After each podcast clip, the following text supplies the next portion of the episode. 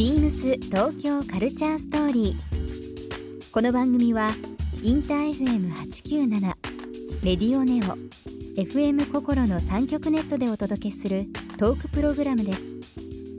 案内役はビームスコミュニケーションディレクターの土井博志。今週のゲストは NT 代表玄芸案主催丸若博俊ですお茶の可能性を世界に伝えることを目的にエンティを設立。チームラボやサカナクションとの斬新なコラボレーションも注目を集めるなど各界から注目を集めている丸若博俊さん。ビームスとは2018年に開催された大和田亮写真展にトークゲストとして登場されました。そんな丸若さんが見る日本の伝統文化の未来やこれからの夢などさまざまなお話を伺います。BeamsBeamsBeamsTokyo Culture Story Beams Tokyo Culture Story This program is brought to you by Beams Beams ありとあらゆるものをミックスして自分たちらしく楽しむそれぞれの時代を生きる若者たちが形作る東京のカルチャー。ビームス。東京カルチャーストーリー。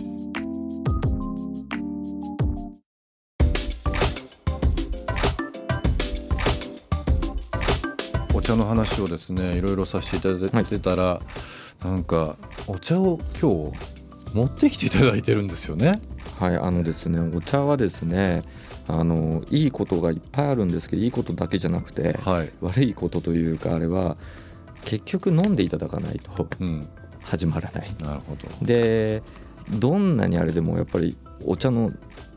葉っぱええであったり抽出した液体だけで良し悪しを見るっていうのはプロでもうん、難しいことなのでなあればやっぱりもう 実際飲んでもらうのが話が早いん。ですよね。ちょっと時間かかるんで今から作りますが、はい。いわゆる本当のトラディショナルな入れ方の一つ。これねリスナーの方にぜひ見ていただきたいのであの写真撮ってあの後日アップしますけどもすごいこの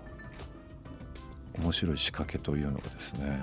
ありますね。今お茶葉を茶葉を入れていただいてお水ではい。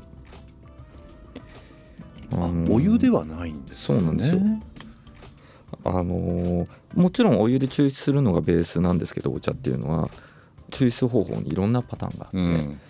これ一つ皆さんに伝えられたなと思うんですけど、お茶って何秒で何グラムで何度でっていうので皆さんすごくこう大変なイメージがあると思うんですけど、えーそれは一番基本のやり方はいと理解していただけた方がいいなと思ってて僕よく使うのは味噌汁を作る時に、うん。確かに例えば料理本見たら何グラムで何度って書いてあるはずなんですけど家でする時味噌汁をそういうふうにやってる人ってほぼいないと思うんですよ。ね。測ってねみたいな、はいそうですよね。だからお茶って実は同じ感覚なんですね、うん。だから今日はちょっと疲れてるから濃いめがいいなあっさりがいいなとか今日はちょっと熱いの行きたいなとか、うん。今日はちょっと喉乾いてるから冷たいのごくごく飲みたいな。なるほどだからそのそういうので自分で遊べるものが実はお茶の楽しみ僕面白いなと思ったのが、うん。聞いたのがお茶飲む時にな僕も最初何秒でうん何度ぐらいがいいんですかって、まあ、ある方に聞いたら、うんはい。いや300年前とかにどうやって時間とど温度を測ってたと思うって言われてだか そうですよね。愚問だったなと。言われてみたらそうだ。ら肌感なんだなっていうのがベースではあります、なるほどねなので僕の仕事としてはどれだけお茶っていうものが本質的にはこうなんだよっていうこととこれだけ汎用性っていうかあの楽しめるものなんだっていうことを伝えることだなと思ってるんですけど、でなので今日はその最初の原点っていうか、まあ、飲んでいただいて。わかりました、はい。楽しみですね。あのーこのいい塩梅というかそれぞれのその物差しでいいというその気軽さが聞いて今ほっとしました、あうん、どうしてもなんかあのここじゃないとダメってなるとですねなかなかこう手に口にしにくくなるもんですけどもね意外とカジュアルでいいなっていうふうにはね思いましたけどね。やっぱりですねあの何百年も残ってるん。文化っていうかって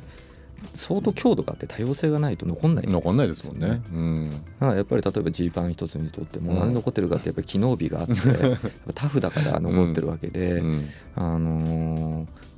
その辺も僕たちがどう感じてどう伝えるか。でこれはだからそれこそうん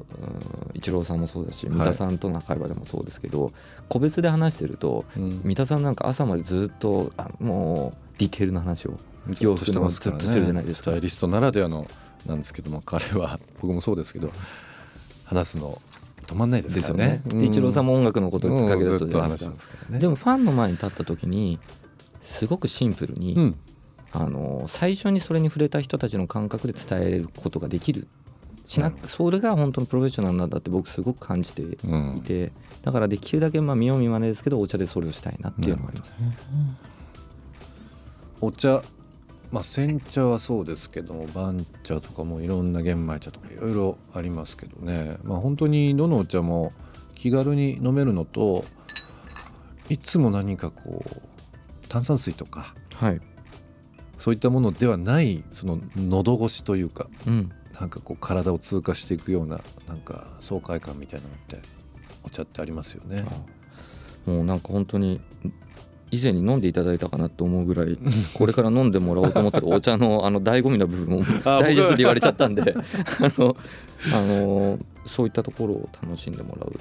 入れ方ですね。そうなんだ。はい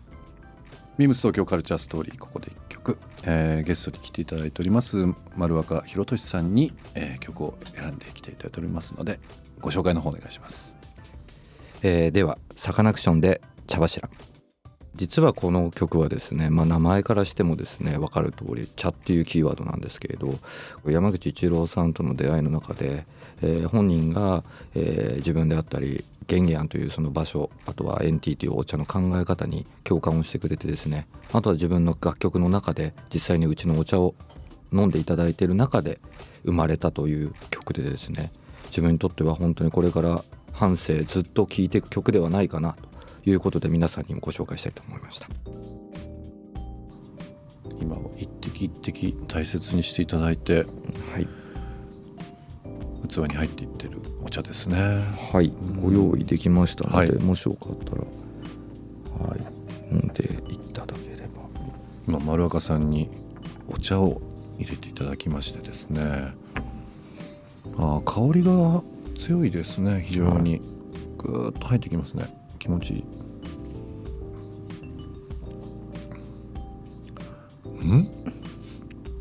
なんか独特の味がしますこれ、苦味はないんだけど深深みが非常にあるお茶ですね。あとこのお茶の特徴この入れ方をした時にあのー如実に分かるんですけど、やっうんぱり自然物のみで作っていったタイプのお茶っていうのは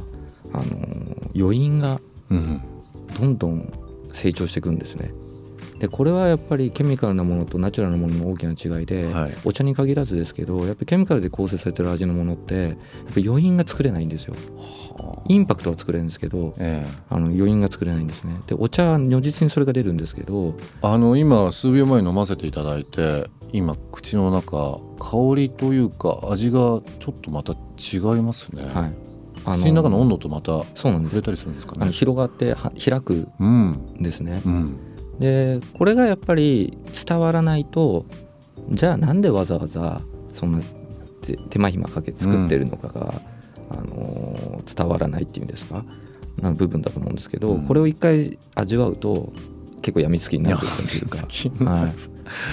なんか喉乾いたからもうガブガブ飲むというよりは本当に今少量のお茶をいただきましたけども、口の中でがどんどん育っていくというか味が。そうですね。増していきますね、はいうん。だこれがやっぱり多分その数百年前に日本の人たちに限らずですけどお茶を飲んだ時のインパクト。うん。あのこれぐらいインパクトがあったからうん。大切にしよう。なるなったんではないかなと思うんですけれど、は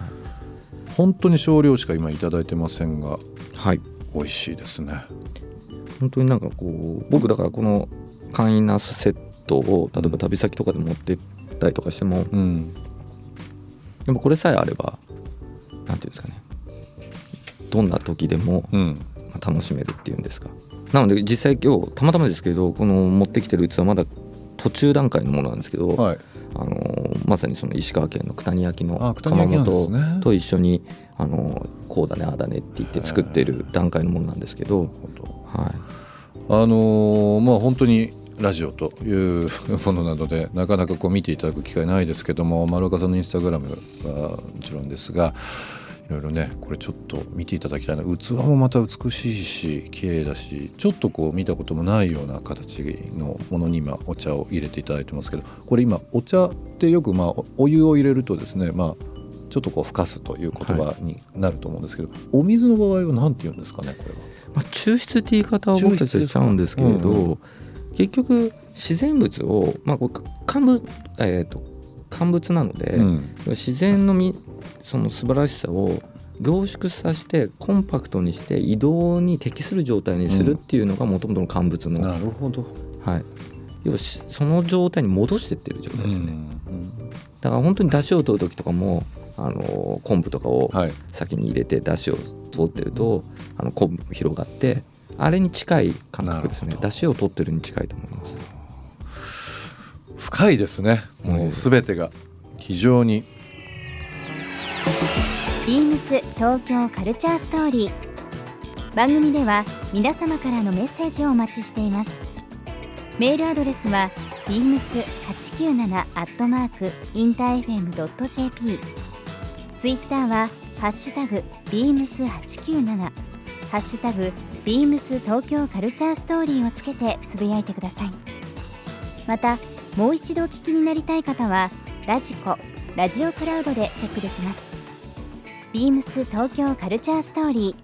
ー明日もお楽しみに。Beams ビームス新宿ショップスタッフの池澤修平です。ビームス新宿では1月31日から2月9日まで吉田カバンとビームスとのレーベル B 印吉田のイベントを開催します。期間中は B 印吉田代官山限定アイテムの東京スタンダードとターミナル店限定で展開するグローバルスタンダードの2つのラインを中心に多数のラインナップをご用意します。この機会にぜひご来店ください。Beams 東京カルチャーストーリー Beams Tokyo Culture Story. This program was brought to you by Beams.